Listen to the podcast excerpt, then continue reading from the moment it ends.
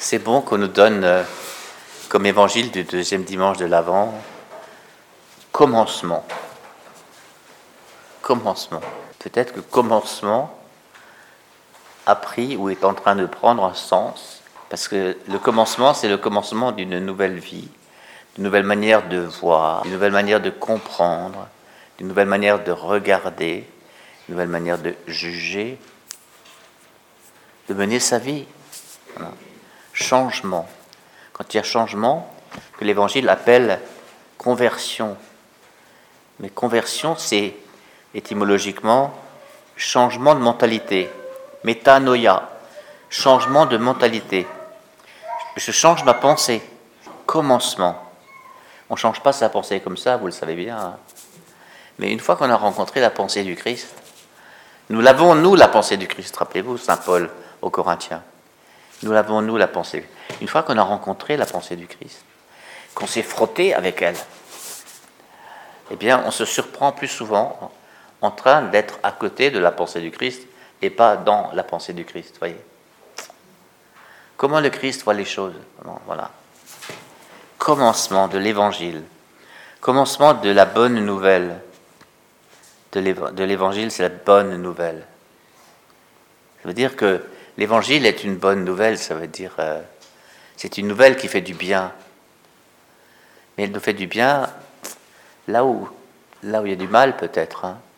Si, si, comme, comme vous êtes venu pour ça, si, si vous avez mal à l'espérance, eh bien l'évangile va faire du bien à l'espérance. Et c'est ce que nous sommes en train de vivre, une résurrection comme disciples de Jésus renouvelée dans l'espérance. Qu'est-ce que c'est l'espérance Jésus, Christ, Fils de Dieu. Marc annonce cela. Marc annonce que la bonne nouvelle, elle est en Jésus. Après, il ne le lâche plus, vous voyez. Et Jésus, qui est, qui est, qui est le Fils de Dieu, c'est-à-dire qui est Dieu lui-même. Et, dans l'évangile de Marc, vous avez cette, scène extraordinaire au chapitre 15, alors qu'il y a 16 chapitres. Hein. Euh, chapitre 15, Jésus en train de mourir sur la croix. Et le centurion romain qui gardait la croix, voyant comment il mourait, dit cet homme, assurément, est le Fils de Dieu. Le témoignage est donné aux nations. Lumen gentium, lumière des nations. C'est impressionnant, voilà. Donc nous aussi, nous commençons. Alors, euh, l'épître de Pierre est intéressante à cet égard, parce qu'elle nous parle concrètement des choses. Pierre écrit à sa communauté où où nous étions encore, une jeune communauté, encore assez proche, assez proche de l'époque où vivait Jésus. Et, dans cette époque-là, il y avait une effervescence, il y avait des, mouvements qu'aujourd'hui on qualifierait de sectaires, qui disaient il va revenir, on, a, les plans, nous, il va revenir à tel endroit, à telle date, etc. Et, bon, et, les, Paul, comme, Pierre, comme Jacques, ils, ont, dû se battre pour, euh, expliquer que c'est pas comme c'est pas selon les calculs humains. Bien-aimé, il écrit à ses frères de communauté, il est une chose qui ne doit pas vous échapper. Pour le Seigneur, un seul jour est comme mille ans, et mille ans sont comme un seul jour. Donc déjà, alors là, il, leur explique, c'est pas lui qui a inventé la formule. Hein. Elle est dans les psaumes, elle est dans les textes prophétiques, euh, voilà. Mais il l'a dite à sa manière. C'est comme ça qu'on la retient le mieux. Un seul jour, c'est comme mille ans, mille ans, c'est comme un jour. Voilà. Ça veut dire que le temps humain n'est pas le temps de Dieu. Donc, quand on parle de Dieu, on ne le fait pas rentrer dans nos agendas en disant ça fait déjà tant de semaines, tant de mois, tant d'années. Voilà, parce que même euh, un jour, c'est comme mille ans, et mille ans, c'est comme un jour. Donc, euh, on ne peut pas dire qu'il tarde. En revanche, euh, Pierre dit il y a effectivement du temps qui passe et où on se demande parfois, mais est-ce qu'il s'occupe encore de terrain voilà. Et là, il dit des choses extraordinaires. Il dit, il prend patience envers vous, car il ne veut pas en laisser quelques-uns se perdre, mais que tous parviennent à la conversion. Tous parviennent à ce retournement salutaire. C'est lui le Seigneur, c'est lui le Messie qui devait venir, c'est à lui que je me livre, voyez Donc la patience de Dieu, c'est une expression de sa miséricorde. Parce que sa miséricorde, c'est il veut que tous les hommes soient sauvés. Ce qui fait que nous, attendre, c'est plus seulement une égoïste attente spirituelle de mon salut, c'est attendre avec Dieu, c'est entrer dans le même mouvement de la miséricorde, la même compassion pour le monde et aussi la même intercession. Que tous soient sauvés, que tous soient sauvés.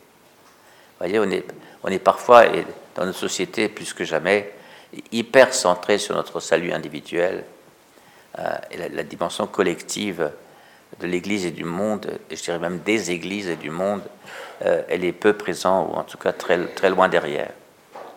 Et alors, euh, Pierre nous dit des choses très intéressantes. D'abord, que tout disparaîtra. Hein. Tout disparaîtra. Il parle, il parle de dissolution. Voyez. Dissolution, ça vient de dissoudre. Mais tout sera dissous. Le ciel, la terre, tout. Par un feu, le feu de Dieu. Il parle beaucoup de feu. Le feu dont on apprend que c'est, le feu du Saint-Esprit. Est infernal pour ceux qui le refusent. Il est extraordinaire de, de, bienfaisance pour ceux qui l'accueillent. Hein. L'enfer, ça consiste à refuser le feu du Saint-Esprit. Hein. Voilà. Et du coup, c'est infernal. Voyez.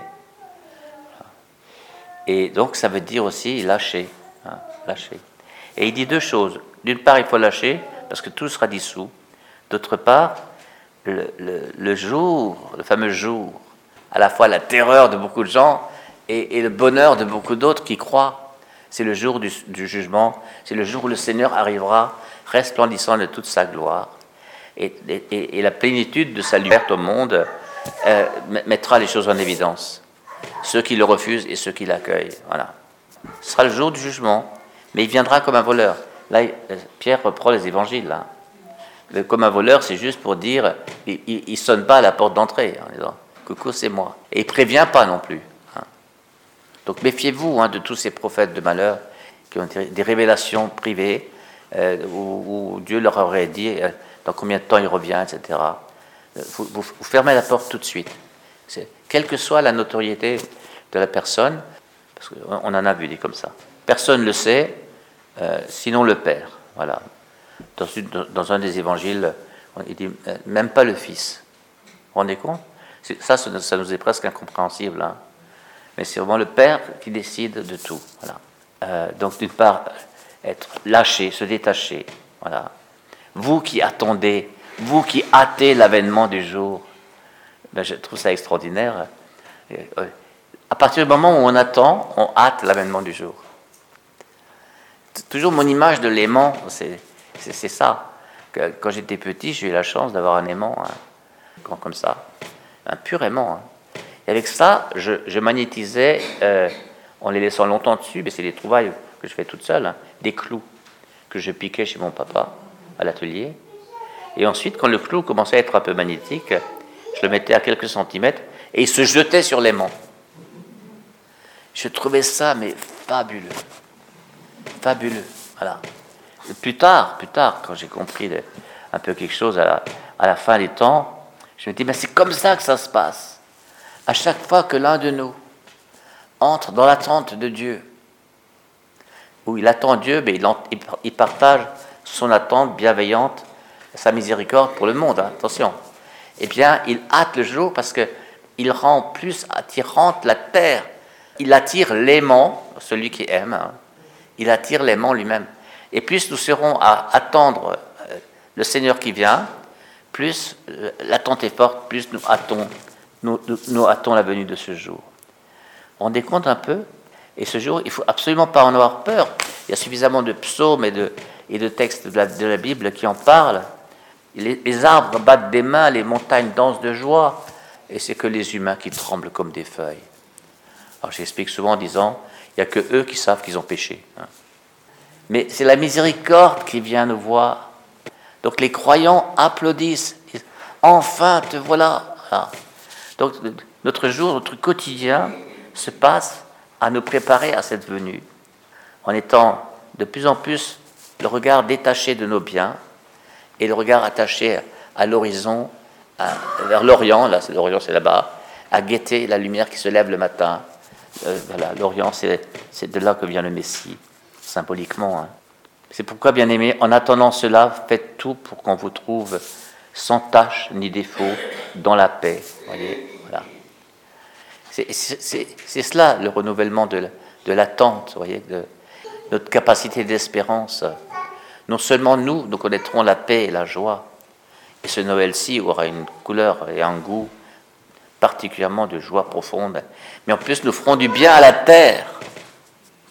C'est ça qu'il faut comprendre. Nous ferons du bien à la terre parce que nous, nous hâtons, nous hâtons l'avènement du jour. Hein, où la justice de Dieu, c'est-à-dire sa, volonté pleinement, pleinement exaucée, la justice de Dieu se répandra sur la terre entière. Amen.